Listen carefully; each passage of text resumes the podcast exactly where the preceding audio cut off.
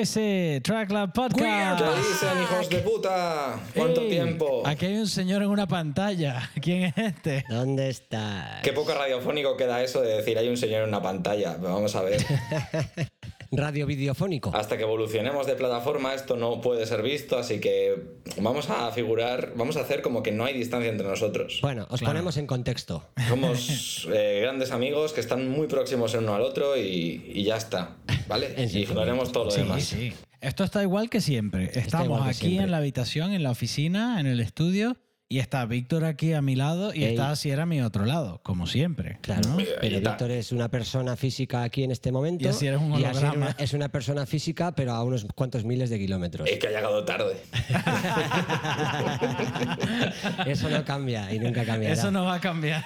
Como sabéis, el último podcast que hicimos con Asier aquí eh, fue hace un tiempo ya y ahora estamos de regreso con el primero en el que Asier está por ahí lejos. Dínoslo tú, ¿dónde estás? Pues estoy en Dubai y las cartas sobre la mesa, eh, todo el mundo me decía, Buah, vas a aguantar. Me, vengo- me he venido aquí ocho meses en principio y creo que en definitiva, porque sinceramente no creo que aguante un mes más. Eh, y todo el mundo estaba preocupado como, "Buah, ¿cómo vas a aguantar ocho meses sin beber? Era la, la principal preocupación de todo el mundo, básicamente. O sea, era como, "Mm, vale, tío. Y las cartas sobre la mesa vengo del revés. Eh, vengo de un pub, eh, me he encontrado con un compañero, eh, he salido con mis compañeros de trabajo, me he encontrado con un conocido que conocí en, en Irlanda hace como 10 años cuando estuve trabajando allí.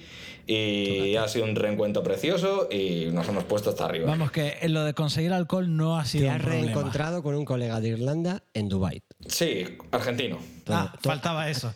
Ya ha pasado una cosa muy graciosa, que es que uno de mis compañeros sudafricano ha pedido para comer unos nachos y empezó a poner cara de, de- de disgusto, en plan de... Estos no son los nachos auténticos. Y es como, pero eh, estás en Dubai en un puto bar irlandés y has pedido nachos. ¿A qué coño quieres que sepan? O sea, Pues como si comes una fabada asturiana, yo que sé, en Ohio, Eso es, pues, pues ¿a qué vas a ver? en un bar hindú.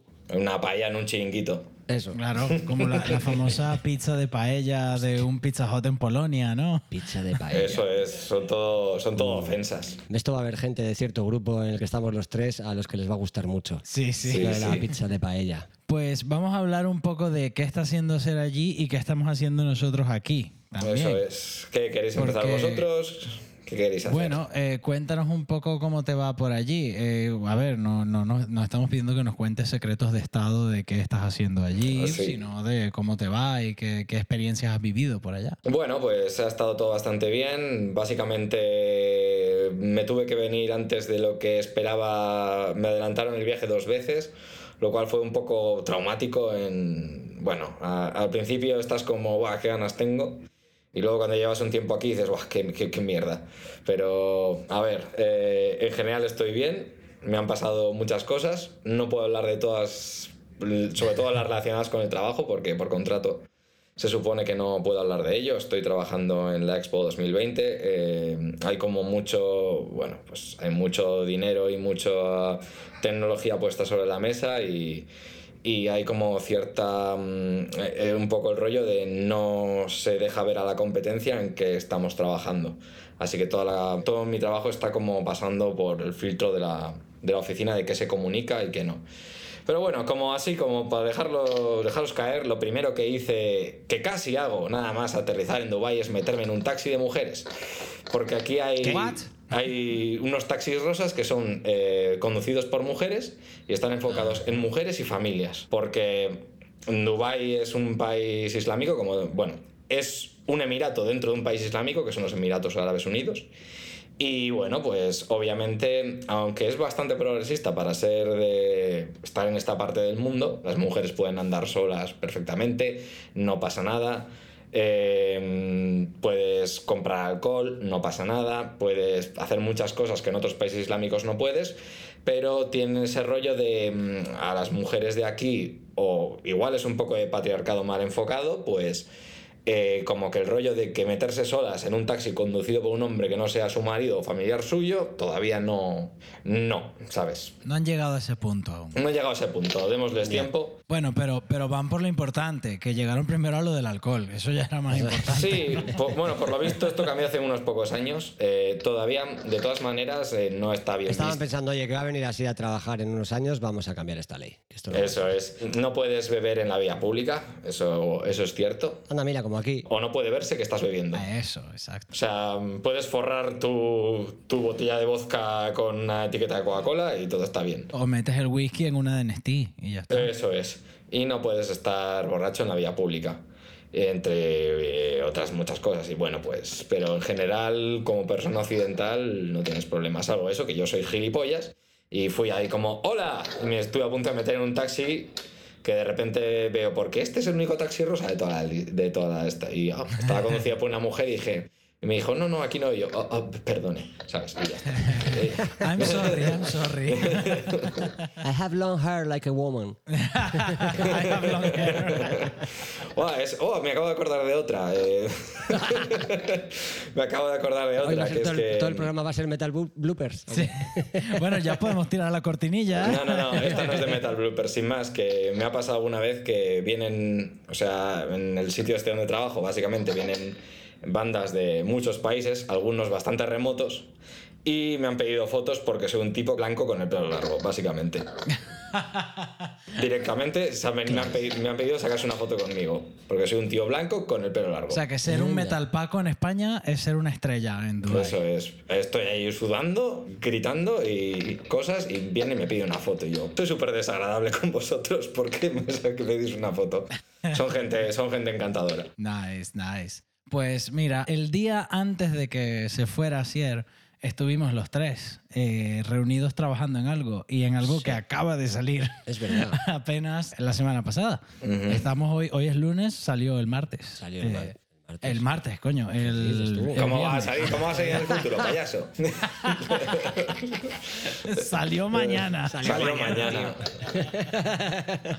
No, salió el viernes pasado. rompiendo la temporalidad del podcast. Eso es, si, hubi- si hubiéramos tenido un DeLorean, que hubiéramos ido al futuro, y pues luego sí diríamos, salió mañana, tío. Claro, claro, se podría. Pero También estamos rompiendo la, la intemporalidad del podcast, pero bueno, esto creo que ya lo llevamos haciendo un tiempo, así que no, también Sí, pasa sí, nada. eso nos gusta. Eso Nos no gusta pasa- hacerlo. No pasa nada. Eso nos gusta. Sí, sí, pues estuvimos reunidos y estuvimos grabando una sesión en directo con un grupo de amigos de gente guay, incluyendo a nuestro amigo Carlos Vivas, que ha tocado en varios grupos que conocemos. Y fue en el estudio de Track Lab antes de que fuera un estudio de Track Lab. Sí, cuando todavía era solo realmente cuatro paredes pintadas de azul, Sí, bastante feo, de hecho. Eso ya se desvaneció, por cierto, ya está todo de blanco. sin energía, sin, Sí, sin, luz. sin- sin estudio. Sí, vamos, que, que grabamos una sesión en lo que era literalmente un almacén de césped artificial. sí, con un generador. Sí, con generador de gasolina. Sí, porque resulta que con todo este rollo de la pandemia, igual alguno que ya se ha dado cuenta, pero el rollo de conseguir materiales de construcción se está, se, se está poniendo difícil durante Sí. los últimos tiempos.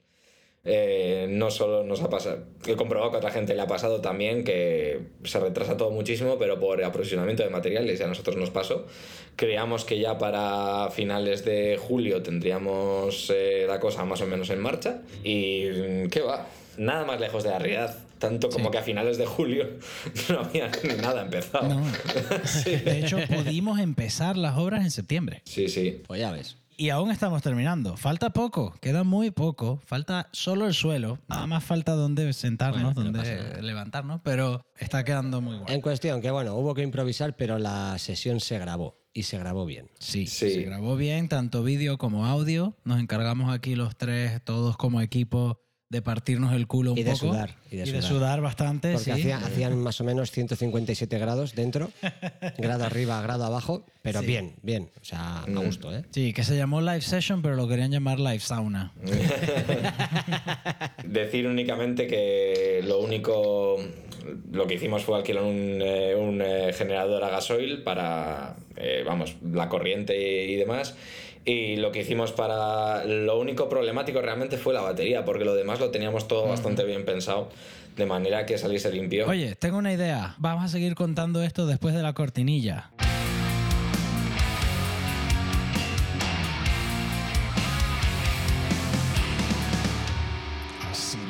Cuenta. Así lo cuenta así. Así lo estábamos contando, joder, Dios mío, hemos olvidado cómo se hace un podcast, no teníamos ni puta idea O antes. sea, espera, espe- espera, que es que esto se publicó mañana, o sea, salió mañana. Y, Salió mañana. y así, lo, lo cuen- así lo estábamos contando. Así lo estábamos Eh, contando. ¿qué, está pasando, ¿Qué está pasando con los tiempos, tío? Estamos rompiendo las barreras aquí. La espacio-temporal aquí, esto es un continuum fracture. Sigue tú, porfa, que estabas Sí. contando lo de la batería y la grabación. Estaba diciendo pues lo que hemos empleado para Obviamente el sitio no estaba ni mucho menos preparado. El sitio consiste en dos plantas, una superior y otra inferior. Usamos la superior aunque más pequeña y en cuanto a espacio era un problema, pero tenía el techo eh, eh, haciendo una vía, lo cual hace que no tengas techo y suelo paralelos, que en cuanto a acústica es bastante importante por Sí, un tema que... sonaba mucho mejor arriba que abajo cuando estaba vacío. metiendo pinceladas sobre audio y acústica, se llaman los modos propios, que es que básicamente tienes frecuencias estacionarias que tienen la la longitud de onda del mismo tamaño que la habitación, de manera que la frecuencia va rebotando entre paredes, retroalimentándose. Si tienes el techo que no es paralelo al suelo, ya te quitas esa mierda. Y, y bueno, y también las reflexiones eh, pierden energía más rápido. En resumen, que sonaba mejor. Sonaba mejor, sí. Eh, ¿Pero por qué sonaba mejor? Eso, ya sabéis. Y por eso tomamos la decisión de grabar arriba, aunque el espacio es mucho más pequeño, pero había suficiente espacio para Sí. una banda. Una banda de seis músicos, que no es un trío, no es una Sí, banda pequeña. me he, hecho, me he hecho listo un poquito, pero bueno, ya sabéis.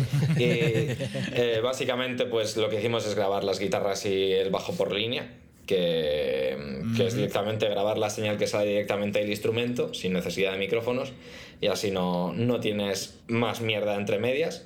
Mientras más micrófonos, más tienes el sonido de una cosa filtrándose al otro Eso y luego es. procesar el audio se hace mucho más complicado. Y encima en un espacio reducido tienes eh, problemas de fase, que es que está entrando de señal de otra cosa que por, por ese micrófono. A distancias distintas de cada micrófono y eso te genera cancelación de frecuencias y te hace, genera un ruido que hace como...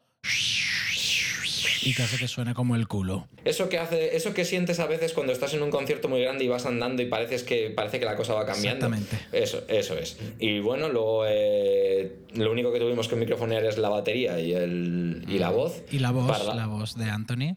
Lo que hicimos fue separarlos bastante, o sea, la voz estaba de un lado totalmente de frente a todo lo que es la Uno batería. frente al otro. Que así es, es la manera de hacer que no. Cancelar lo más posible. Eso es, que quede lo más limpio posible. Eh, el- luego, pues también usamos para la voz de Anthony un micro bastante poco sensible. Que es este micro que estamos usando nosotros es. para nuestro podcast. que lim- limpia, hace que no sea fácil que la membrana del micrófono se excite, de manera que le, tiene que, le tienes que gritar mm, pegado a él y que básicamente es lo que hizo.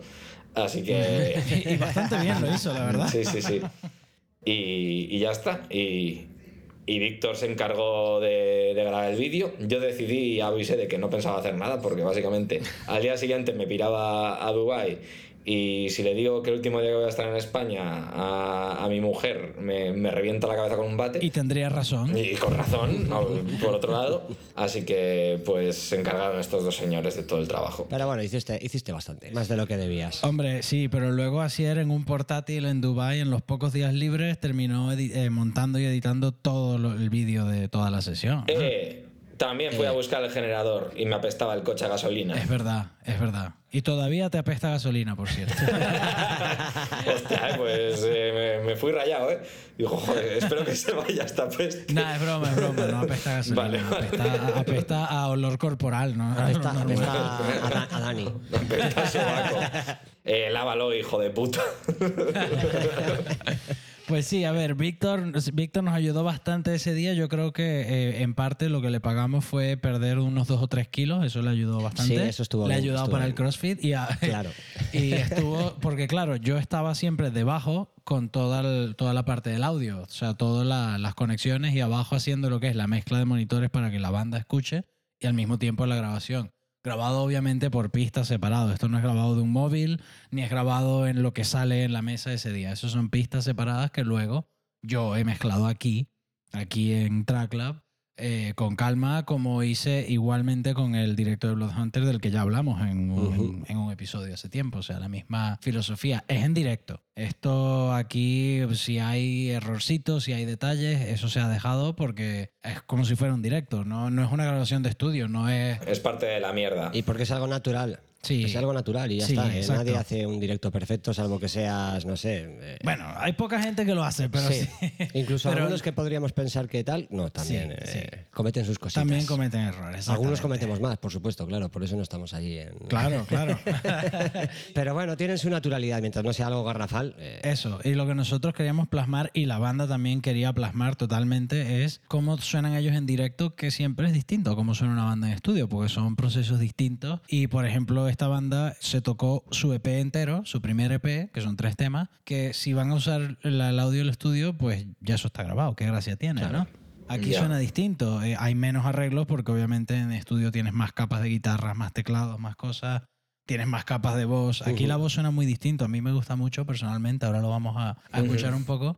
Pero si escuchas la grabación original, que obviamente suena brutal, ellos lo grabaron con Pedro Méndez y Daniel Cardoso, que ya hemos hablado de, de ellos también en Portugal. y suena, suena genial y es perfecto, pero la voz que tiene Anthony, el cantante, en, en el directo es muy distinta al tipo de voz que hace, al tipo de grito y al tipo de gutural que hace en el estudio. Yo creo que le da un toque bastante guay, bastante único. Sí, también el feeling es diferente cuando estás en un estudio, cuando Sí. estás cantando en directo, por supuesto, al final todo lo, se... lo cantas entero, no vas partecita Claro, por claro, partecita. claro, no tienes el descanso, tienes que dosificar de ciertas formas y luego Sí. tampoco tienes la misma forma de proyectar. O sea, no, es, no es igual. Personalmente a mí me gusta más la voz de... Personalmente, esto es una opinión, así que relájense. Eh, me gusta más la voz eh, que usa Anthony para, para este directo. A mí personalmente, Sí. la otra no considero que esté mal, pero me ha gustado más esto. Y, Sí, yo estoy de acuerdo. Y re- respecto a la de Méndez, no sé si lo he contado ya alguna vez, creo que sí. Eh, la primera vez que tú estuviste haciendo mesa para Incursed, Dani, en una crónica dijeron, eh, estaba Pedro Méndez a la verdad, mesa. Y yo, sí ¿qué cojón? contado. Y yo, ¿qué cojones es Pedro Méndez? Vale. Sí, por eso hay que sacar el tema. Porque Ay, ay, ay. Lo has Pedro, contado, lo has contado. Pedro Méndez es buen técnico, pero tampoco quiero que se lleve mis créditos, coño. Anda. Que cada vez que dicen Pedro claro. Méndez, yo me acuerdo. ¡Ja! Claro. El tío ese que estaba ahí. Sí, ¿Qué sí. coño es Pedro Méndez? Espero eh, Pedro, si escuchas algún día esto, espero conocerte. Pedro, te queremos mucho, joder. Yo bastantes viajes me eché con Pedro, bastantes buenos conciertos y fiestas y compartimos de todo. Aciertos fluidos, cerveza, agua, ¿no? Claro, joder. Lo normal. Ah, suyo, chistecico. Pues a ver, el trabajo fue un poco ese. El día lo sudamos y lo sufrimos. La banda estaba de gira, ellos, ellos estaban haciendo una gira en plena pandemia, una locura, pero ellos son locos así y mira, les salió Pues bastante, sí. bastante bien. Venían de tocar creo que en San Sebastián el día anterior. Sí. Habían tocado en Madrid dos días antes, se pasaron por Madrid, por Villalba, a grabar esta sesión y se iban el día siguiente a Francia y luego a Barcelona, o al revés, no me acuerdo en Sí, qué orden, en qué orden iban. Pero vamos, que querían aprovechar esa gira y aprovechar que Anthony, que vive en Estados Unidos, que venía para la gira, y así poder reunirse los seis y grabar también una sesión estando los seis. Por lo cual cuadró muy bien y pues tocaron su directo, tal cual, sí. Y luego el trabajo de mezcla, el trabajo de edición del vídeo, ya ahí Víctor su trabajo lo sudó ya ese día. Sí, sí, yo sudé, yo sudé un día y me olvidé ya para siempre. y luego lo vio terminado. y luego lo vi terminado y ya está. Y no, la verdad es que ha quedado bastante chulo, ¿eh? porque bueno, pues eh, lo podéis ver en el YouTube de Tracklab si tenéis no, en curiosidad. realidad está en el YouTube de Ancient Settlers, de la Ah, banda. es verdad, claro, perdón. Bueno, lo podéis ver en YouTube en general. Sí, pondremos, pondremos el enlace y pondremos el nombre en la descripción del podcast para que puedas verlo y buscarlo allí. Eh, Sí, la verdad que bueno, pues al final el espacio era, era reducidito para seis músicos y yo, que tenía que estar pululando entre ellos con la cámara, con la gimbal. Y bueno, hicimos, eh, había tres cámaras fijas que fui moviendo un poco entre tema y tema. Y luego pues yo me movía con la gimbal. Con lo cual pues estaba yo un poco todo el rato en el medio. Así es, yo supongo que se las habrá visto y deseado para elegir todos los planos en los que no saliera yo. No quería sacar el tema, pero. Yo lo, lo pensaba, pero decía, bueno, pues da igual. Ay, ay, ¿Qué le vas a hacer? Que es que. ¿Qué le vas a hacer, tío? En, una- en ese rollo. Pero es que sí que me ha pasado de repente, de repente, de, estar de como, mira, este plan no me gusta, queda un poco estático, voy a elegir el de esta otra cámara y de repente Víctor ahí, ¡fum! Y yo me cago en mi puta vida, ¿sabes? Bueno, siempre estaba el recurso de la cámara de Carlos, que yo en esa no solía salir, o poco. No, mm, me, me, batería. me apañé para poder utilizar la de esto, lo que pasa es que la grabó en vertical Y, Claro. y- y esto no es Instagram. Así que Sí, eso, eso es cuál? cierto, porque la banda llevó su GoPro. la- eh, una la GoPro la puso en. la tenía en, eh, puesta en el, Sí, la- en la mástil. guitarra, en otro tema cambiaron al bajo, pero lo Sí, tenían en el pero mástil, ¿no? básicamente la resolución que sale mm, ese no es, es la horizontal de, Sí. de Instagram. Entonces Ah, pero entonces eso es porque eh, no estaba bien configurado. Yo no llegué a verlo. no ¿eh? estaba bien configurada, vaya. Así Ya. que me, Y bueno, luego al final intenté centrarme en que los planos de la cámara gimbal, la que llevaba yo en Era la la mano, más valiosa, claro. fueran no hubiera demasiados saltos porque al final siempre la podías usar también como recurso. Si yo salía en las otras, pues bueno, usar esa. Entonces intenté que todos los movimientos fueran fluidos. Sí, sí, sí. No, sí es la, sí es la básica en la que me, en la que me he centrado, básicamente. Que esa cámara se intentara enfocar más o menos en lo que fuera más importante en el momento, aunque yo tampoco Ajá. estaba escuchando. Ah, Ese es el problema, porque en la banda todos estaban con cascos escuchando, pero tú escuchabas psh, psh, pa, psh, pa, Yo solo ya. escuchaba la batería y. A ver, pero bueno, visualmente les veía y algo podía intuir. Entonces, pues bueno, intenté más o menos centrarme en lo que fuera medio importante en cada momento con la gimbal y intentar que esa cámara, no todo el rato, pero que sí casi todo el rato tuviera planos válidos. Entonces, bueno, claro, me moví mucho, hacía mucho calor y, y bueno, pues estuve ahí como el séptimo miembro de... Sí, hay, hay planos bastante guays. Quedaron, yo creo que hay unos planos de solos de guitarra, del bombo, que, Sí. que le dan bastante dinámica al, al vídeo. Está muy guay. Decir que ahora ese sitio no es tan caluroso porque goza de aire acondicionado. Sí, cosa de bastante, porque arriba tenemos uno y abajo tenemos dos. Bueno, yo no lo sé porque no he estado, pero me lo han dicho. Y como no haya un puto aire acondicionado ahí cuando llegue, me voy a enfadar. no, no te preocupes, no hay uno, hay tres. Joder, joder, tres. Me cago en Dios. No te sientas mal, así, yo tampoco he estado. Es que nos ha pillado el verano de por medio, vacaciones, cosas. Claro, claro, por eso estamos retomando el podcast ahora que pasó el verano, las obras del estudio están un poco más tranquilas y Asier también está un poco más asentado y puede sacar una tarde libre para, Sí, para vernos las caras y grabar. Luego, ahora cuando tengamos un ratito en otra sección, contaré un poco cómo ha sido esto sin dar detalles porque no puedo. Pero bueno, Sí, sí, sí. Ahora, ahora lo que vamos a hacer es poner un poquito, vamos a poner Claro. un poquito para escuchar. Obviamente el vídeo tendrán que buscarlo en, en porque YouTube. el vídeo no es nada radiofónico. En Spotify no va a sonar el vídeo. El vídeo no se puede escuchar, normalmente. Pero vamos a poner un poquito el comienzo y, y así también hablamos un poco de... Estamos aquí rajando y la gente realmente no está escuchando lo que, de lo que estamos hablando. Exactamente. Y bueno, hay que poner en contexto un poquito. Estos miles de personas.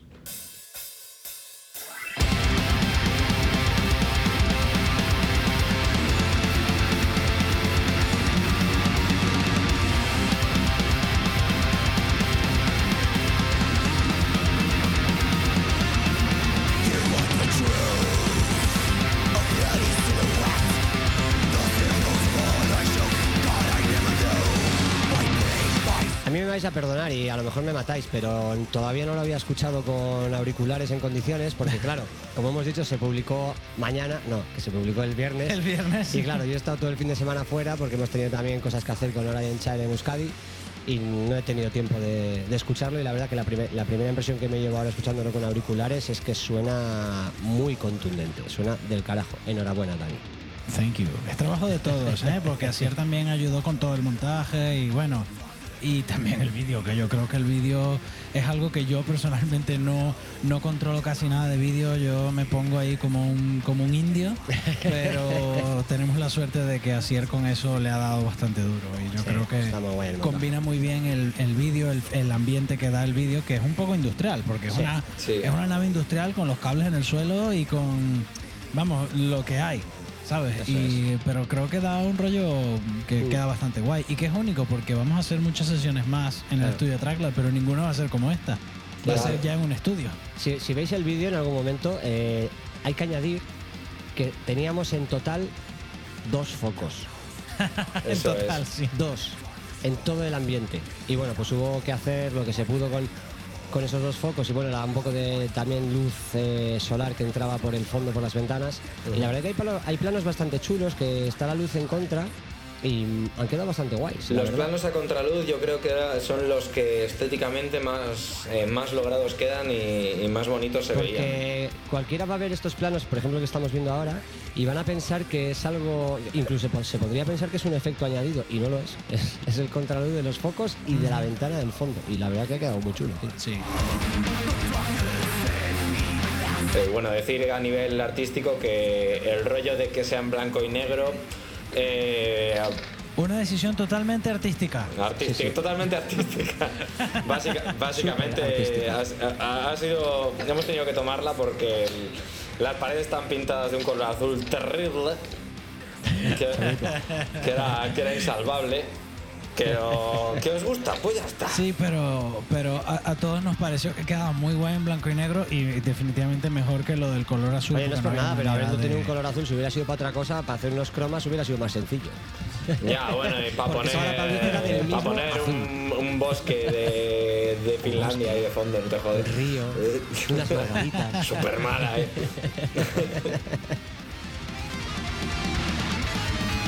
Bueno, pues vamos a dejar en la descripción el enlace para que Lo lo, vean. escuchen. Eh, para todo el que esté escuchando, sí, lo vean y lo escuchen al mismo tiempo, Claro. preferiblemente, porque es Eso la experiencia Una completa. experiencia ¿no? total, audiovisual. Y queremos pues aprovechar y mandar un saludo y un abrazo a la gente de Ancient Settlers Sois que grandes. se han portado también genial. Muy bien. Sí, sí, se han portado de puta madre con nosotros. Están, es una banda bastante nueva, pero que está dándole durísimo y recomendamos escuchar la banda. No solo esta sesión, que está guay, Ujú. están, acaban de sacar un single nuevo de su disco nuevo que saldrá muy pronto. Mezclado por Frederick Nordstrom, que no es nadie, que solo ha mezclado In Flames, Dimmu Borgir y, Un cualquiera, y Hammerfall, cualquiera. entre otros. O sea, Menudo puto perdedor. cualquier loco. Ya hablaremos un día de Frederick Nordstrom, Es que, verdad, no hemos hablado. que, que no es Jacob Hansen, pero Bueno, pero tiene su, tiene tu- su trayectorilla. Tiene mucha más trayectoria, yo creo. Le estoy cogiendo asco a Jake Con Hansen de tanto hablar de él. Es que había que mencionarlo, estaba esperando yo el momento para mencionarlo. Estaba ¿eh? esperando que lo dijera yo, pero no, me he resistido. Sí, porque no sé si alguien ha escuchado el single nuevo de Arch Enemy, que empieza siendo un cover de Fear Factory y luego se convierte en una canción de Arch Enemy. No, no lo he escuchado. Pero lo que llama la atención de esa canción, aparte que está mm, guay, para mí que a mí me aburrió Arch Enemy hace años ya, esta canción está bastante decente, guay, pero lo que me llamó la atención escuchándolo fue, hostia, cómo suena. Y dije, bueno, pero Arch Enemy todos los años, o sea, todos los discos, siempre suenan guay, siempre está James Bogren, Andy Sí, mezclando. Pero dije, coño, este disco suena muy guay. Y obviamente, No suena guay, suena muy guay, ¿no? adivinemos quién lo mezcló. ¿Hiciste una labor de investigación o adivinaste sin más y ya está? Abrí Instagram y vi una publicación de Jacob Y ya Hansen. está. Fue una investigación rápida y veloz. Personalmente no lo he oído, ya lo oiré. Yo tampoco. Puedes oírlo públicamente en vez de personalmente, o lo puedes oír corporativamente en vez de personalmente. Públicamente, o sea, me, me voy a publicar a mí mismo escuchando y diciendo, ¡wow! ¡Wow! Claro ¡Wow! Los vídeos de reacción estos que dices, pero qué mierda. Eso, eso. Video reaction. Eso, video reaction, es verdad. video and audio reaction. Hombre gordo reacciona. Pues bueno, vamos a pasar a otra sección. Vamos a cambiar un poco el tema.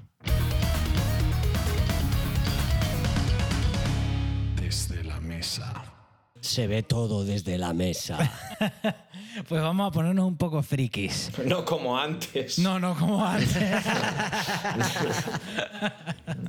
no, porque en esta sección nos gusta ponernos un poquito frikis, que ya lo hicimos una vez con, con José Garrido, que le dimos duro. Ahora vamos a cambiar de tema, porque hablamos mucho de guitarras esa vez. Ahora quiero hablar un poco de bombo, de batería y especialmente de los triggers. Oh, bueno, me voy, chicos, hasta luego. no, tu batería usa trigger. Sí, pero bueno, es algo que yo. Asier, tú usas Sí, trigger. yo uso Yo, triggers. yo paso de lejos y esas cosas. Bloodhunter usa trigger. Rafi y Jones se encargan de esas cosas y yo sé que es una cosa que se pone. No, sé algo más de triggers. Ya, sé, ya. pero- A ver, yo creo que mucha gente, gente que no, o que son músicos pero no baterías, o gente que ni siquiera es músico pero que escucha mucho y lee mucho sobre bandas y tal, escuchan la palabra trigger y piensan en un sonido de bombo y luego piensan en que es trampa. Eso es que es falso. De que, uy, uy, él usa triggers. Es mentira. Usa triggers. El bombo es mentira, no es mentira cuando lo toca a cierta persona de este país, que no voy a mencionar. del que todo el mundo sabéis quién, de quién es, porque es un Sí. grupo de. Cuyo apellido Paremos empieza por aquí. D y termina por Ifelatio. No busquemos más enemigos, por favor, os lo pido. vamos a censurar esa parte del podcast, pero sí, sí, vamos, que hay algún batería que es mentira porque no lo está tocando. Efectivamente, pero Yo en este caso sí. no es así. En la mayoría de casos, claro. Claro, claro. Hombre, claro que hay casos que son Hay totalmente excepciones. falsos, sí, sí. Pero que el trigger de por sí no significa que no estás tocando o que, o que puede ser un mal batería y de repente vas a sonar bien. Antes de explicar por qué es trampa, explica lo que es un trigger. Eso, eso iba a ser. La casa por el tejado. A ver, el trigger es tan sencillo como un trigger es un disparador. La palabra trigger significa disparador o gatillo. El trigger de una pistola es el Eso es. gatillo, ¿no? Entonces, eso es un, un- un aparato que tú pones en un, como lo más común es en un bombo, pero se pone en una caja y en un tom también. Y cuando él detecta un golpe, en vez de sonar lo que suena el bombo, normalmente simplemente dispara un sonido pregrabado que va con, ese, con el golpe que tú das. Tú das el golpe, tú haces pum, y el trigger envía una señal a un es. módulo que dispara un sonido que ya está grabado, un- Eso un es. sample, lo que llamamos una muestra. un Es sample. como tú cuando le das en un teclado a la tecla Exactamente. y suena un sonido pregrabado. Ya está. Porque Exactamente. Un sintetizador lo que es es eso, lleva un montón de Es sonidos pregrabados y tú le das a una tecla para que suene. Pues el trigger es lo mismo. Lo mismo, solo que con sonidos de batería. Exactamente, esa es la, la base. Eso no significa que sea trampa. El trigger tienes que tocarlo para que suene. Claro. Tienes que saber, seguir tocando bien. Si tocas mal, el trigger va a sonar bien, pero mal tocado. ¿Sabes? Va a tener un sonido bueno si quieres. Pues si tienes un sonido bueno de trigger, porque hay baterías que tienen un sonido de trigger que suena como el culo y que, vamos, no tienen remedio. Señor que empieza por H. Vamos a dejarlo ahí. Bueno, ¿qué nos pasa hoy? Señor que como, como músico me encanta, pero han pasado 20 años. Por favor, Claro, que comienza por H y termina por el hammer. por favor, Hellhammer, de verdad. Los tiempos han cambiado. ese DVD de Mayhem en el que tocan el Grand Declaration of War, que es brutal, excepto que la batería suena horripilante. Suena a él, sabes que es él porque, por, cómo, por cómo suena. Sí, sí. Pero Sí, pero luego Bueno, él, pues ya él está. cuando grabó en Dimmu Borgir sí que sonó bien, porque ahí él no era el jefe. Ahí vas a tocarlo bien. y bueno, o sea, la producción hizo que salvase, pero si coges esa batería, la, Sí. la um, aíslas, dices, wow. ¿Sabes? O sea, no está, eh, eso no, no, no está Sí, bien. sí, eso en mi opinión, vaya. Ya, ya, Yo ya. estoy aquí siempre hablando desde el respeto y la opinión. Aquí estamos siendo haters desde el respeto y la opinión. De- Desde, la desde el respeto y, y la opinión fundamentada por, eh, por la escuela de mis huevos morenos. Por la Heineken que te estás bebiendo, desgraciado. en Dubai debería ser ilegal. Eso tenía que ser ilegal en muchos sitios, no solo en Bueno, pues volviendo al tema de triggers, la pregunta es por qué se usan, ¿verdad? Porque Sí. si te dicen, Eso es. ¿por qué se usan? ¿Por qué no usan, como se suele hacer, poner micrófonos en el bombo? Como se pone un micrófono en la caja, como se pone en los toms y todo eso. Y yo creo que una forma fácil de decirlo es que un bombo en metal lo tocas muy rápido. Sí. Y esas frecuencias graves, cuando las tocas muy rápido, ¿cómo hacen? Se diluyen. se diluyen totalmente. La presencia se pierde. No significa que sea imposible, pero eh, cuando tú quieres una constancia y una presencia clara, y en el metal queremos un... Eso es. Queremos esa constancia, esa presencia, el trigger te ayuda y no significa que es lo único que usas porque hay mucha gente que mezcla el sonido es. micrófono con el sonido del trigger, así como hay gente que usa solo el trigger. Si me permites apuntillar un poco tú esto. Pero tú qué vas a saber de batería? Tú déjame hablar a mí, que yo soy cantante y sé de lo que va la batería. Es eso que se le pone a los móviles para que funcione, ¿no? Claro. Botón. Si me permites hacer un apunte, no es exactamente Adelante, adelante. lo que intentas con el trigger, por lo menos cuando lo aplicas a un bombo en el metal, que luego hay muchos más géneros en los que se aplica, ahora comentaré. Es, Sí, por em, básicamente el grave es fácil de conseguir. El grave es una mm, frecuencia que está ahí, es más o menos estacionaria, es difícil de percibir por el oído, así que la- lo que es difícil de conseguir en el bombo es el agudo. El agudo te lo da el golpe. El agudo, el agudo te da el golpe. Sí, o sea, sí. el, el golpe dura una fracción de tiempo y enseguida se va. Eh, necesitas aplicarle una fuerza para que te saque mm, esa respuesta. Aparte de que el bombo eh, tiene un parche de determinado tamaño que tiene sus propias eh, limitaciones físicas en cuanto a, mm, por decirlo de alguna manera, joder. mm, eh, ¿Elasticidad o qué? No, es la resonancia, es ir y volver. O sea, eh, sí, de volver, cuando tú sí. lo golpeas. Estaba buscando las palabras técnicas para hacerme un poquito más el guay, ¿vale? Pero no me han venido. Sí, pero, pero, pero se entiende, porque es eso. Tú golpeas Sí. el parche y el parche en un tiempo muy, muy Sí, corto se- va y vuelve. Y si tú sigues dándole súper rápido, tuc, tuc, tuc, tuc, cada vez más, no le das tiempo a que vuelva y ya le estás dando otra vez. No puedes mantener la dinámica. eh, de- entendiéndose la dinámica como el- la diferencia entre, el- entre un momento en el que golpeas, o sea, el máximo volumen que consigues y el mínimo. O sea, va viniéndose abajo pues porque no puedes, o sea, eh, el, uni- el uni- Sí, vamos, es físicamente algo, no vamos a decir imposible, pero que no, que no funciona. Hay una frase que me encanta de ver documentales sobre física que es que el universo va frenándote. Eh, el universo no te deja ir más rápido. Y, y básicamente lo que tiene el trigger es que tiene una respuesta fija cuando la aplicas al metal, en este caso, a los bombos, que es que dispara el sample y el del sample te lo va a disparar siempre igual. Golpes a un nivel de fuerza de pongamos 97 sobre 100 o pongas un, o pongas un nivel de fuerza de, de, digamos 15 sobre 100. De manera que el bombo siempre te va a ofrecer la misma presencia y la misma respuesta. Sí, eso es verdad. Es una buena explicación porque yo cuando hablo de la presencia del bombo me refiero a eso, a los agudos. Eso es. Eso es la, un poco la presencia, porque puedes escuchar y los graves se escuchan, claro que sí. Un poco embarullados, pero son trabajables. Pero lo Sí. que es la presencia es muy, muy complicado de sacar en un bombo sin un sonido de Mm. Eso es. vamos, sin un sample. Además que decir que los humanos sin algo somos malos es en, eh, en eh, interpretar los graves. Básicamente. Ah. Por, eh, no, se- no sabemos... Sí, es- no, los, los perros son mucho mejores en eso, ¿eh? ¿Verdad? es, mm, no sabemos de dónde vienen. eh, es, es muy, si solo oyes graves es muy difícil saber de dónde, de dónde Sí. proviene el sonido. eh, no sabes exactamente interpretar de dónde vienen. O sea, simplemente lo sentimos un poco en el cuerpo más que en los oídos. Sí. Así que... Sí, por eso en la, en la teoría explican que los graves como tal, los subs, o sea, los subgraves no son direccionales. Eso es. No es como unos altavoces con la- el rango de presencia que tú escuchas claramente de dónde viene. Sí. El grave lo, lo sientes vibrando, Eso es. pero no sabes de dónde viene. Yo tengo, yo tuve un gran profesor, eh, Carlos López, que explicaba así: el- los graves, los subgraves son direccionales, realmente. Lo que pasa es que no es lo mismo para ti un subgrave que para una hormiga. Básicamente lo que pasa con el subgrave es que la onda que estás eh, que está interpretando tu cerebro es más grande que tu propio cuerpo. Entonces no sabes interpretar exactamente de dónde viene. La estoy percibiendo antes con el izquierdo que con el derecho. La estoy percibiendo por delante, antes por delante que por detrás. No, es más grande que tú. Es eh, los- Sí. lo- la diferencia de percepción es prácticamente la misma entre ambos oídos. Así que tu cerebro es muy, es muy malo a la hora de discernir exactamente Sí. de qué, qué está, qué es eso. Y más aún en un sitio pequeño. Porque Eso es. tú estás en un sitio pequeño como este y a veces una onda de una, de una frecuencia subgrave, la, una sola frecuencia de la onda ya es más larga que la longitud de esta habitación. Sí. Y ya empieza a rebotar antes de terminar la onda. Entonces, claro, tú no sabes si va adelante, detrás, un lado o del otro. Mm. Es, es Está botando por maravilloso. Bueno, estamos poniendo súper frikis. Hemos empezado hablando de triggers y hemos acabado Claro hablando sí, de. un poquito Y de- eso, y eso un que aquí en poquito de- España estamos bebiendo agua, ¿eh? No sé en Dubái. Un poquito de teoría física. ¿Qué tiempos aquellos cuando estudiábamos las ondas? Que hablando de triggers, lo que queremos en, en una batería de metal, sobre todo en directo, pero también hay que decir, en directo es común usar trigger en el bombo, pero aquí en estudio es común samplear y triguear toda la batería. Bombo, caja y toms. No siempre se hace, pero es mucho más común en estudio, porque en estudio se puede hacer en post. Se puede hacer luego en postproceso, más trabajado y más detallado. Porque Eso es. el trigger hay que configurarlo muy bien.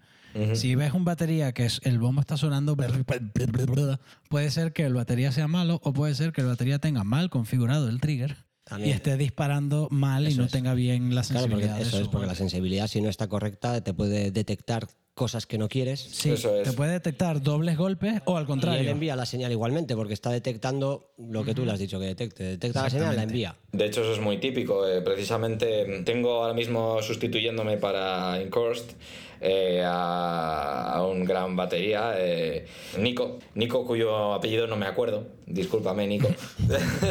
estaba intentando Un saludo, Nico.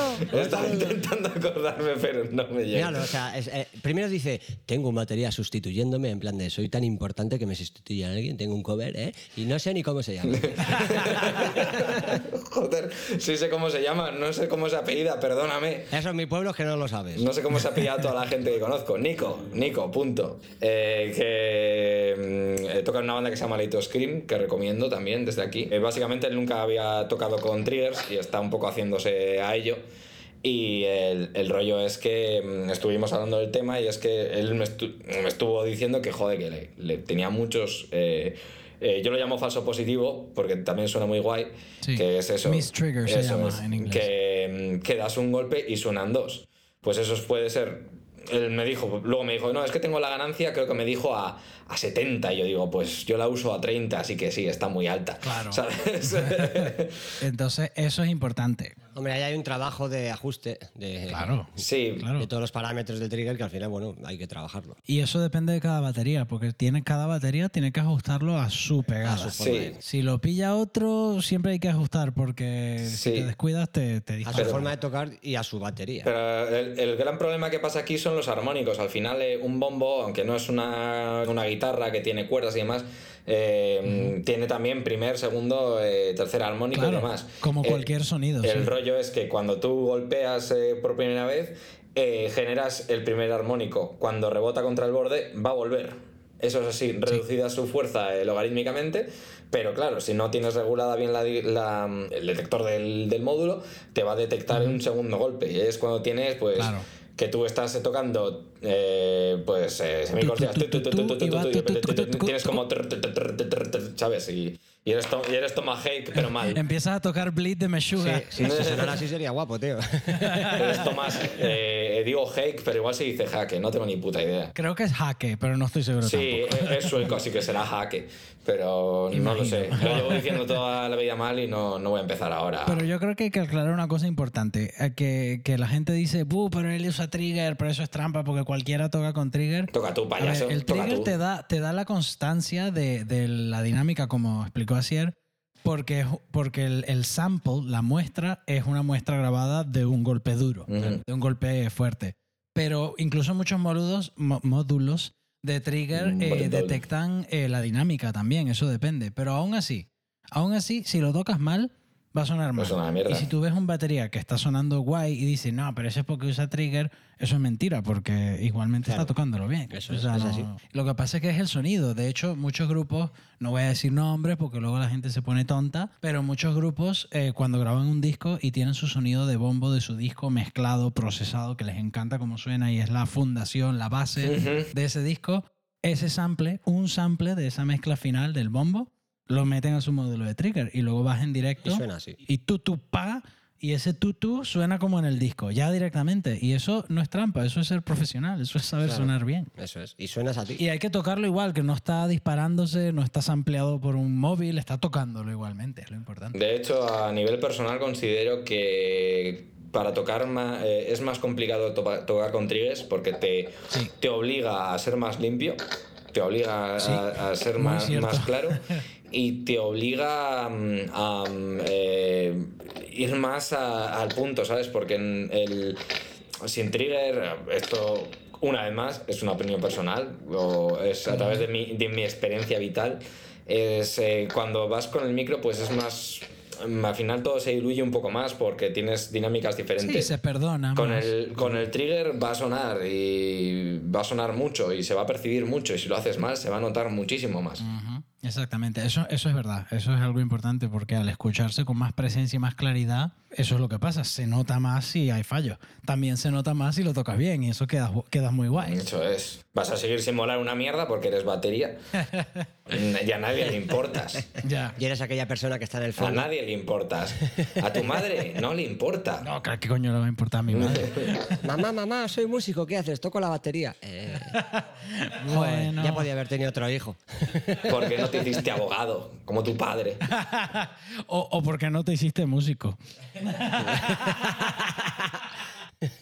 para, para ir a tocar con, con tu amigo el, el no músico bajista también.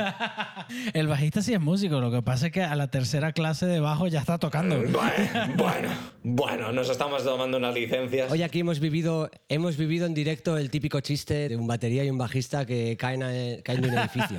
Y cómo suenan. Intentando sincronizar el audio del podcast. Sí, sí. Estaba ya aquí y han dicho, venga, va, uno, dos, tres. Paz, puf. y yo, pero ¿y este tío? Y encima yo soy un bajista y batería. Sido, ha sido muy gracioso. Fue muy apropiado, sí. Sí, muy apropiado. Eso es. Y como siempre, mientras nosotros intentando resolver todos los problemas técnicos, el cantante estaba haciendo nada mirándonos trabajar. Eso es así. Cuando no molestar. Por lo menos no estaba molestando. Eh, que yo ayudo. Eso son leyendas urbanas. No son leyendas urbanas porque lo he visto muchas veces, pero yo ayudo. Yo soy la excepción. Tú eres de los que ayudan, sí. Eso. Y bueno, volviendo un poco al tema este de los triggers, también decir que, a ver, en, no- en otros estilos de música, como por ejemplo el hip hop o, o, eh, eh, música urbana y demás, eh, es más habitual que se usen y encima aplicados Sí. a toda la batería. Pues porque los Sí. sonidos de batería de esos géneros en su origen, en su origen se utilizaban pues cajas de ritmos Son eh, digitales, claro, son digitales eh, mm, que ahora mismo consideramos de una calidad pésima, pero que eh, su eh, sonido se ha ido volviendo como mítico y ha ido- Claro, es la marca de esa época. es lo que se busca y entonces pues son bandas que quieren eh, tener un batería, una persona física, pero que suene a caja de ritmos de en cierta manera. y entonces pues también con esa man- de esa manera con los triggers sacan un sonido postprocesado que a veces da eh, pues una, una chetada de graves y de subgrave que es eh, por ejemplo en el hip hop y en el rap pues eh, se usan muchísimo. Y, as- y así es la, la manera de obtenerlos los puedes, los puedes obtener también físicamente eh, con un em, joder me sale el mismo micro de subgraves perdón vengo súper poco preparado vengo súper poco sé de lo que estoy hablando lo buscaré y haré una fe de ratas para el próximo podcast Créeme, sé de lo que estoy hablando. pero ahora mismo no me acuerdo. Así que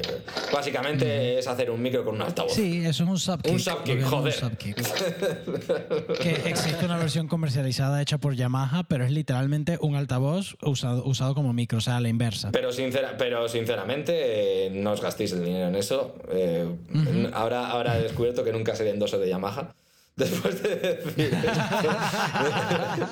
Pero básicamente es muy sencillo. Es básicamente. Encontrarán este podcast. Es básicamente hacerte un micro, o sea, hacer un eh, coger un altavoz y usarlo de manera inversa. Ya está. Sí, exactamente. Y eso lo que da es un subgrave, es como un extra de graves, que eso en estudio está muy guay, porque puedes luego en la mezcla tener unos graves, vamos, pero excepcionales, que está...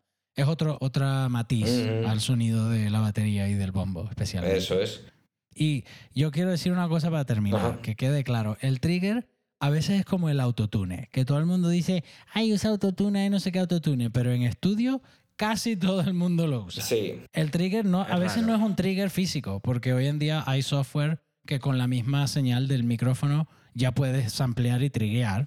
¿Sabes? Puedes usarlo. De hecho, hay un plugin que se llama Trigger, que, que lo, usamos, lo usamos todos, vamos, para samplear. Y Dramagog. Y Dramagog, pero ese es viejo, ese es old school. Ya. yo lo Ese sigo ya- usando. Ya está desactualizado. Como un campeón, además. Buah. Pero sí, es el mismo sistema. Es coger la señal de audio, una señal de micrófono normal, y detecta también el golpe, solo que lo haces en post. Eh, aunque se puede usar en directo también. El trigger tiene función en directo. Ujú. Detecta el golpe y disparas un sample. Es lo mismo, solo que sin, sin la necesidad de tener el aparato físico del trigger que genera la señal. Eso es. Y eso es como el autotune. Vamos, que luego en estudio tú no sabes si lo usaron o no. Probablemente sí. Cualquier Sí. banda de metal que tú digas, Buah, me encanta cómo suena esta banda. Estos sí que no son tramposos. Pues son tramposos. No, pero no, pero no es hacer trampas. Claro, es- claro, es lo que quiero decir. No es trampa, pero sí lo usan. Así que quítate, así. quítate lo de ser tramposo. Quítate tu mierda de la cabeza y ponte a estudiar. Es tu sonido. Es una coletilla que no es eh, sí, real. sí, sí. O Y- no es adecuada. Exacto, y que no siempre es solo el trigger, muchas veces es una mezcla del sonido microfoneado bien producido y bien procesado junto con un trigger para dar constancia o eso depende del trabajo de cada una productor. pista. Perdona, que te me No, no, adelante. Ah, que una pista para darte cuenta si ha sido trampa o no ha sido trampa de lo que estamos hablando, de no lo ha tocado, no sé qué, es ir a un concierto de esa banda y si lo hacen como el orto, sabes que es trampa. Absolutamente. Y si son capaces dentro de, de lo que es un directo de defender lo que han grabado, pues es real. Sí, está. e- eso es muy cierto, porque aquí no es tanto samplear o triguear, ya otra cosa es editar lo Claro. que es alinear los golpes y tal, que también es muy, muy común, que no tiene nada de malo, pero hay bandas que dependen muchísimo de eso y que en estudio van grabando trocito por trocito, se va editando digitalmente luego, se va tal, y que suena muy guay en el disco, pero a la hora que van a tocar... Resumiendo, hice conciertos. Eso, también. Eh, ya vuelve a haber conciertos, no hemos hablado del tema, pero la cosa Sí, se va ya vuelven a haber conciertos, es verdad. Vuelven a haber conciertos en las salas, en la, ma- la mayoría de los casos, no en todos, ya hay un aforo de 100%, Mm, con mascarillas, tal y cual, pero Y eso puede aquí en España, pie. pero en algunos países ya está... Ya llevaba tiempo, pero bueno, aquí, aquí lo tenemos desde hace relativamente poco, no sé si dos semanas, y bueno, ya es otro motivo de alegría. Sí, sí, sí, Pues sí. sí. Muy guay, muy guay. Pues vamos a dejar de hablar de chorrada, escuchar The Manufacture de Fear Factory y ahí tienes lo que es un puto trigger. Un digo, trigger en su esencia. Ese sí que era un tramposo, el Raymond Herrera, pero bueno, no vamos a hablar de eso. Eso será para otro capítulo del podcast. Eh, podríamos hacer un capítulo de tramposos del metal.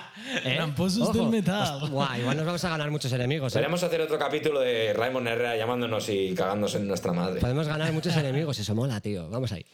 Polémica. vamos a pasar a nuestra última sección en la que nos vamos a divertir un rato.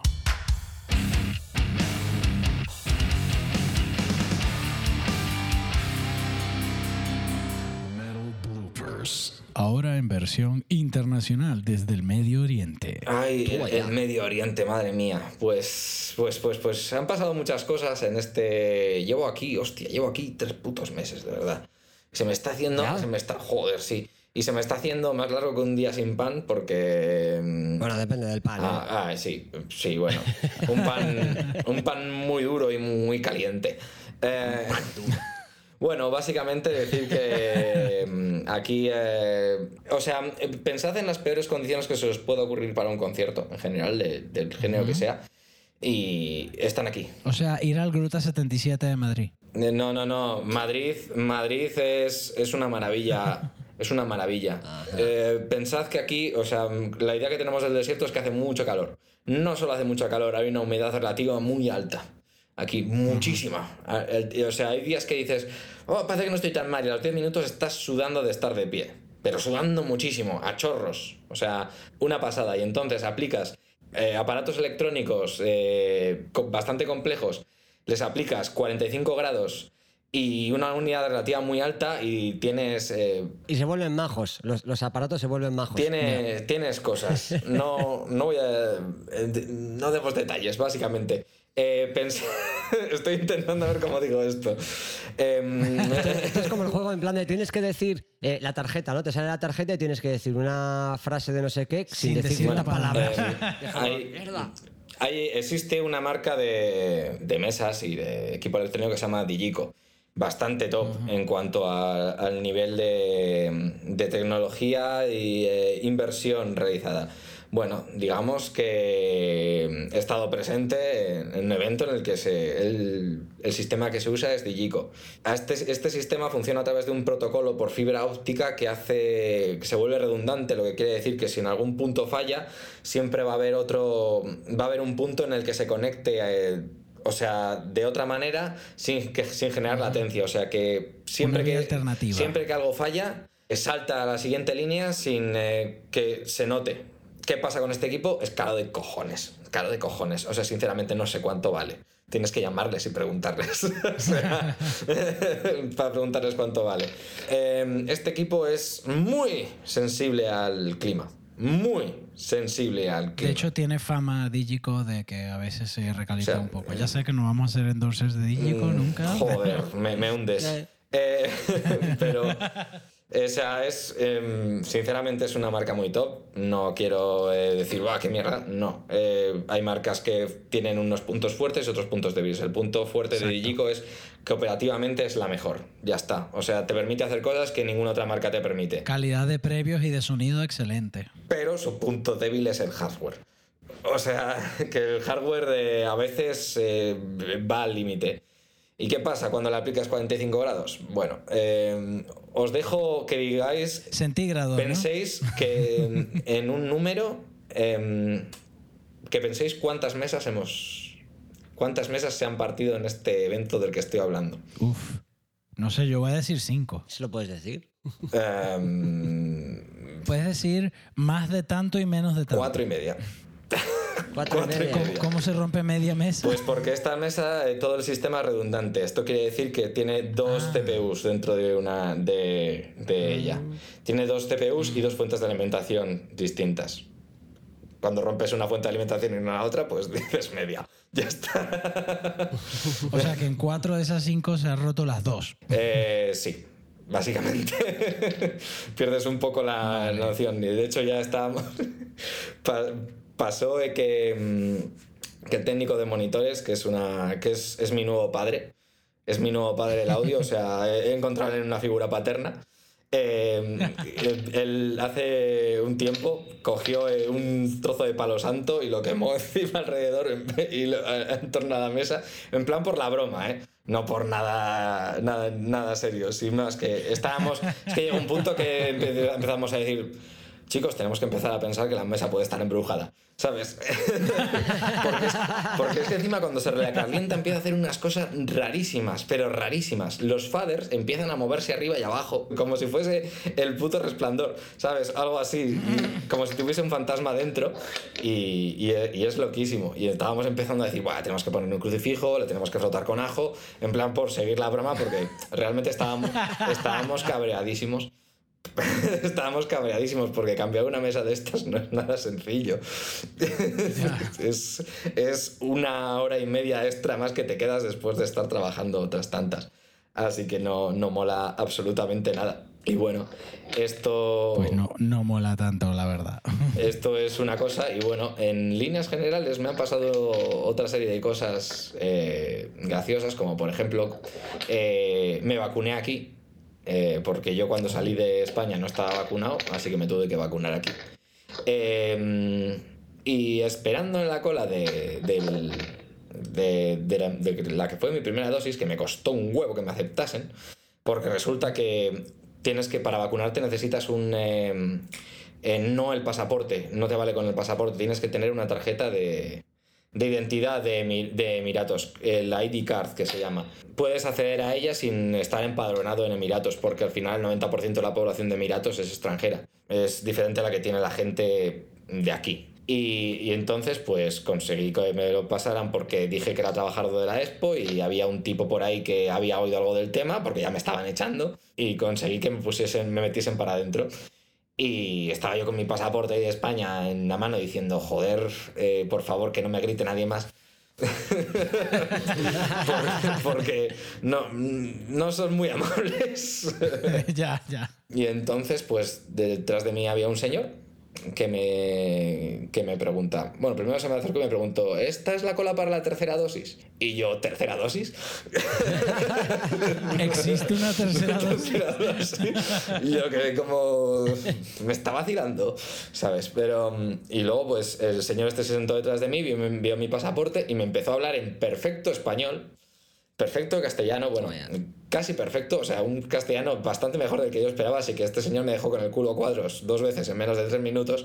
Eh, me dijo, ¿eres de España? Y yo, "Mm, sí. Ay, ¿de dónde eres? Y dije, bueno, pues de soy de Bilbao, tal, no sé qué. Y él me dijo, yo tengo caballos en Granada. No caballo, caballos. caballos. Le pregunté, le pregunté, ¿de dónde De es cría, usted? ¿eh? Yo Te estaba intentando conquistar. yo intentando, de- intentando ser respetuoso, digo, porque este hombre Señorita, yo tengo terrenos y caballos. Tengo pinos, tengo pinos y tengo tierras. No, eh, digo, yo intentando ser respetuoso porque digo, este señor, este señor puede, puede destruirme la vida. Eh, Sí, sí. Va, si se, dedica, si se dedica a la cría de caballos, no, es una de sus hobbies. me dijo, me dijo que era emiratí y no se puede ser emiratí pobre. Ya, es ilegal, de hecho. No te dejan ser emiratí pobre, básicamente. Madre mía. Estuvimos hablando un rato, me estuvo contando, súper educado. He descubierto que hay, lo- los emiratíes no tienen término medio, o son bordes de cojones y para ellos eres basura, o son las personas más amables del mundo. Y este señor era de los segundos. Y nada, estoy ahí hablando un rey un rato y tal, y, y sin más, pero me quedé a cuadros yo pensando, joder, este, es- este tipo, ¿sabes? Hostia, Bueno, pero apuntaste su número o algo para ir a ver los caballos luego. ¿o qué? que voy a apuntar su número. Estaba yo en la cola de vacunarme, me dijeron en el siguiente. Fui ahí, me pinché y me mandaron para. Bueno, te vacunaron, ¿no? Sí, sí, sí, sí, soy... Ah, bueno, muy bien, muy bien. Soy un, un- un humano biológicamente perfecto ahora mismo. Nice. Aquí estamos todos vacunados Sí, ya. estamos. Pero tienes ya las dos dosis, ¿no? Sí, sí, sí. Luego me, me llevaron a la segunda y la segunda, por suerte, fue bastante más sencilla que la primera, porque ya iba con la acreditación de la expo, porque al principio no llevaba ni eso, en plan, vete a vacunarte este día hasta ahora. Y yo, vale, ¿qué tengo que hacer? Di que trabajas para esta empresa que es contratista de esta otra. Y a nadie le importaba una mierda. O sea, aquí hay un millón de empresas que me estás contando, ¿no? O sea, era que el tipo era como de la mesa que llegaba ahí, que pasaban por ahí mm, miles de personas, no estoy exagerando miles porque vacunan a toda leche allí, eh, aquí, quiero decir. ya estás aquí con nosotros. ya está, estás aquí, como si estuvieras aquí en el estudio, es verdad. Y entonces, pues, eh, eh, el rollo es ese, o sea, que, que, que me está usted contando, eh, perdón, por favor, márchese. y yo, por favor, déjenme vacunarme, me deportarán. Bueno, bueno, no cuentes más detalles que luego te metes en lío. No, hombre, esto no, va, esto no es con la empresa, porque si fuese con la empresa, eh, No, me claro, habrían, claro. no me habrían soltado allí, en plan, venga, vacúnate.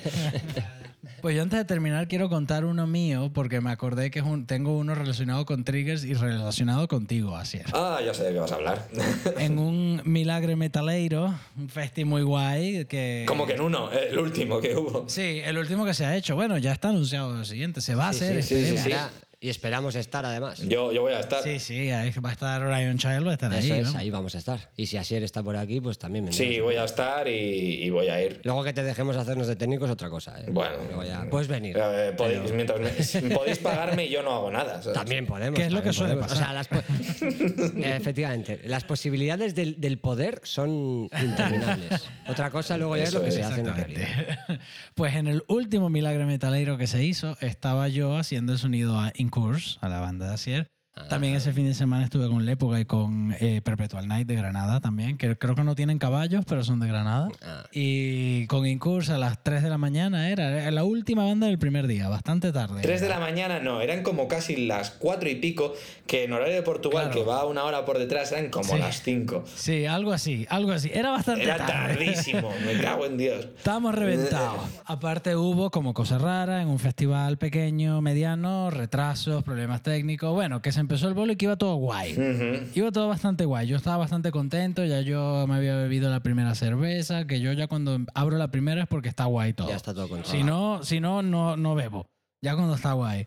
Y entre temas, en algún momento está John Cole saludando al, al público y Asier le da por hacer uno de esos momentos de baterías de ta ta ta ta ta ta ta, ta ¿sabes? Darle al bombo y a los platos para animar al público. Eh, y claro, Se yo, viene arriba. yo estoy muy tranquilo entre tema y tema, cuando estoy relajado, me echo un trago de cerveza y escucho un sonido que me desconcierta bastante, la verdad. Me, me desconcertó bastante porque, claro, yo escucho eso cuando está Asier tocando así y yo levanto, primero miro a la mesa y digo, ¿qué, qué está fallando aquí? Algo está fallando. Luego miro para arriba y digo, ¿qué está fallando allí? Porque aquí parece estar todo bien.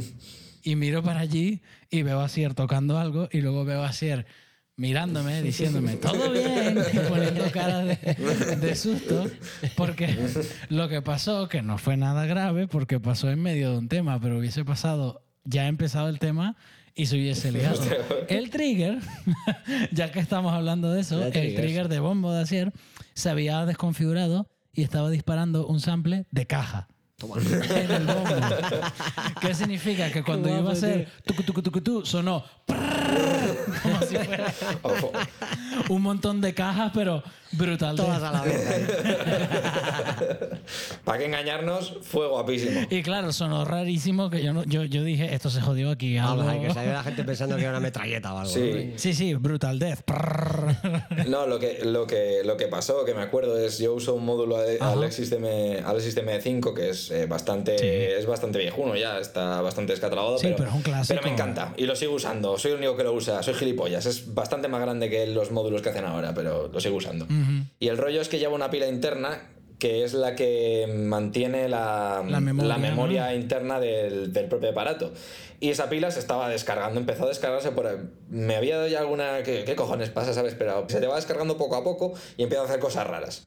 Y entonces como que es, cuando no se carga esa memoria interna, se automáticamente se resetea y, y se carga por eh, de fábrica, o sea, carga la memoria de fábrica.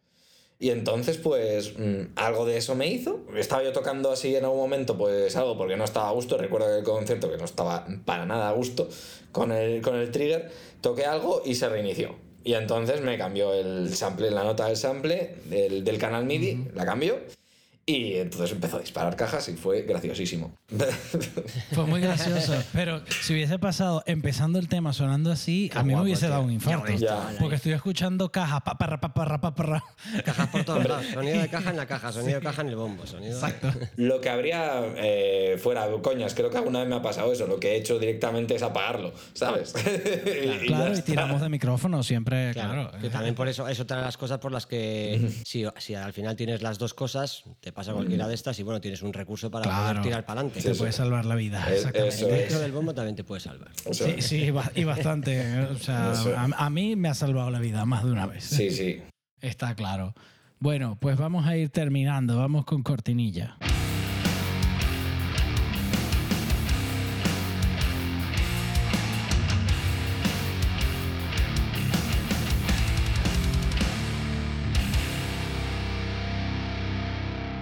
Pues ya estaría. Sí, ¿verdad?